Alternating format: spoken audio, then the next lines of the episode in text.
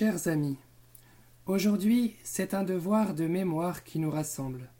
C'est comme un hommage que nous voulons rendre à ce qu'a été la Vendée catholique lors de la période révolutionnaire. Ô Vendée catholique, toi dont les racines sont profondes, très profondes, toi qui étendais ta ramure des, portes d'Angers au pays de Ray, de la Roche-sur-Yon appartenait, en ces temps de révolution, tu as été grande et courageuse, mais que n'as-tu pas souffert? Et si tu avais su que tu aurais encore à souffrir? Et pour cause. Aujourd'hui, même si tous tes efforts héroïques n'ont pas été vains et trouvent encore écho dans le cœur de catholiques français, les nouveaux révolutionnaires, à l'exemple de leurs pères qui ont voulu t'anéantir physiquement, veulent maintenant effacer des mémoires. Mais tu vis à jamais, Vendée catholique. Saurons-nous encore tirer profit de toi? Certains ont su le faire. Au Mexique, suite à ton exemple, les Christéros se levèrent pour conserver la liberté religieuse. Ce fut aussi le cas en Pologne, où, en proie à la dictature communiste, le futur Saint Jean-Paul II et le père Jerzy Popielusko après lui ont puisé dans la célébration quotidienne de la messe la force de mener le combat pour la liberté religieuse et la liberté de conscience. Mais aujourd'hui, savons-nous encore tirer profit de toi? Héritier spirituel de la Vendée catholique, le cardinal Sarah, ce cœur tout guinéen qui bat à la française, nous rappellera, en conclusion de notre hommage, qu'il ne faut pas t'oublier, chère Vendée. Car oui, tu vis à jamais, Vendée catholique. Mais quelle est cette Vendée à laquelle nous semblons attachés de l'importance et de laquelle il faudrait encore tirer profit? Si nous parcourons certains livres d'histoire, nous constatons qu'à la fin du XVIIIe siècle, le peuple vendéen est essentiellement paysan, même si dans les bourgs se côtoient les artisans, sabotiers, cordonniers, charrons, menuisiers et bien d'autres. Au moment des récoltes, tous s'entraident, et cela permet de compléter le médiocre salaire qui permet encore à la crémaillère de soutenir un souper pour le foyer. Indépendant et fier, le Vendéen est aussi très croyant et pieux. Sa foi est simple, mais inébranlable. Il fait confiance à ses prêtres, aime son curé et le respecte. C'est pour lui un père et un confident. Le peuple des campagnes, dévoué à son clergé, est encore tout imprégné des prédications du père de Montfort. Oui, à l'aube de la Révolution, la Vendée est une terre chrétienne, une terre de pèlerins. La cadence des pas suit le rythme du chapelet qui s'égrène, et les pas s'arrêtent lorsque l'angélus sonne au crépuscule. Mais les cloches sonneront-elles encore demain? Cette question, il pouvait légitimement se la poser. En effet, cette terre va devenir terre de feu parce qu'elle était terre de Dieu. Et les âmes fidèles à leur foi, qui sont tombées dignement pour la liberté religieuse en France, sur cette terre devenue charbon ardent, ont été autant de grains d'encens qui font monter pour les siècles une prière au parfum de liberté. C'est cette soif de liberté qui, par exemple, certains soirs de 1793, rassemble le village devant l'estrade de fortune faite de simples planches, enclavée dans une grange et décorée d'un ballot de paille et de genêts en fleurs. Ces soirées-là, alors que le curé confesse l'une ou l'autre de ses ouailles, ce sont la vielle, le biniou et la cornemuse qui font claquer les sabots et veulent égayer ces cœurs revenus pour le gagne-pain, et qui tentent d'oublier pour le temps d'un coucher de soleil que demain il faudra y retourner. Mais retourner où? À la bataille. Mais pourquoi? Tout simplement pour avoir le droit de vivre en chrétien sur une terre de chrétienté. Nous sommes aujourd'hui en 2020, et après ce bref aperçu, nous pouvons à bon droit nous questionner. Mais que s'est-il passé? Pour le savoir, nous vous proposons de prendre le bâton de pèlerin pour rejoindre le tombeau du père de Montfort à Saint-Laurent-sur-Sèvre. Il a tout suivi du ciel, alors demandons-lui Père, que s'est-il passé? Sa réponse pourrait alors ressembler à celle-ci. Mon fils, il faut te dire qu'après avoir ouï ce qui suit, il ne faudrait pas croire que tu connaisses parfaitement la Vendée, la Vendée du temps de la Révolution, la Vendée catholique. Cette Vendée-là s'écoute, se contemple, se médite. Elle se comprend à force de la côtoyer, elle se côtoie à force de chercher, et il te faudra encore beaucoup chercher. Cette Vendée a obtenu en profondeur une victoire, celle de la liberté religieuse recouvrée en France. Lors des négociations qui aboutiront au traité de la Jaunais en 1795, Charette en a fait la première condition de paix. Mais ce traité ne sera pas respecté et la guerre continuera. Plus tard, l'héroïsme des fidèles ayant marqué Bonaparte, le Concordat de 1801, bien qu'imparfait, rétablira la liberté de culte en France et mettra fin à dix années de conflit. Mais avant ça, cette Vendée a vu le jour suite à plusieurs événements, elle en est la conséquence. Ouverts à certaines réformes nécessaires, les hommes du bocage remplissent volontiers les cahiers de doléances que Louis XVI fait circuler dans toute la France. Ils accueillent ensuite sereinement la Révolution. Très vite, cependant, les décisions révolutionnaires déçoivent. L'État, par l'entremise des gendarmes bleus de la République, réquisitionne le grain. Les campagnards qui vivent simplement n'apprécient pas du tout ce pillage. À la mi-juillet 1790, la nouvelle du vote de la constitution civile du clergé commence à éveiller le Vendéen sur les dessous de la Révolution. Courant 1791, les prêtres réfractaires sont interdits de messe, mais les cérémonies continuent et drainent de plus en plus de monde. Les pèlerinages et les messes ont alors lieu la nuit, dans la clandestinité.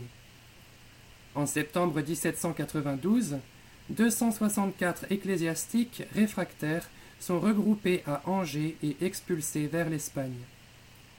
Le 21 janvier 1793, le roi, père des Français, décapité.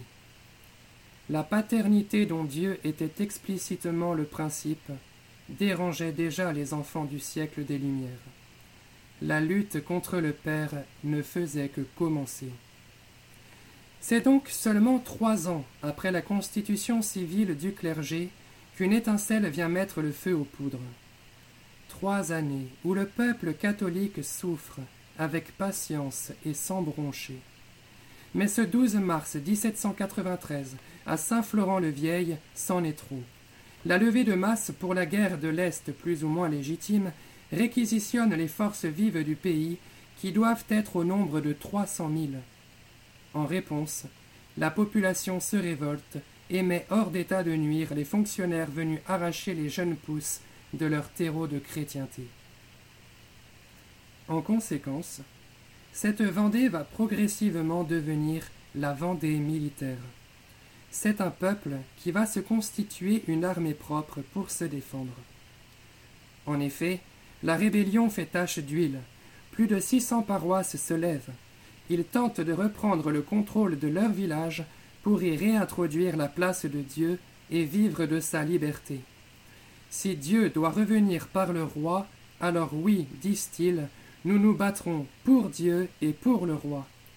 Mobile clairement affiché par le Sacré-Cœur cousu sur leur poitrine et le chapelet souvent mis en évidence. Paris va tenter d'enrayer la rébellion. Alors, cinquante mille âmes sont prêtes à se défendre comme une armée, mais elles sont étrangères à la guerre, donc elles se choisissent des chefs. Des hommes de guerre comme Delbé ou Charette, des hommes de confiance comme Bonchamp, Lescure ou Laroche Jacquelin qui n'a pourtant que la vingtaine, des hommes de foi comme Stofflet et le surnommé Saint d'Anjou, Jacques Catelino, un simple colporteur. Ils choisissent de se battre du côté de la France, donc du côté de Dieu, car la France est à Dieu. Sache bien, mon fils, que de Saint-Potin aux Vendéens et des Vendéens à 2020, c'est le même combat qui se livre en profondeur. Seuls les moyens changent. C'est celui du dragon contre l'Église, contre la femme et contre le reste de ses enfants, ceux qui gardent les commandements de Dieu et possèdent le témoignage de Jésus. Cette Vendée devient ensuite une guerre, la guerre de Vendée. Armés de fourches et de piques, les hommes du terroir vont commencer par accumuler les victoires grâce à une stratégie empreinte de leur bon sens paysan. Leur terre marécageuse aux haies infranchissables est propice aux embuscades.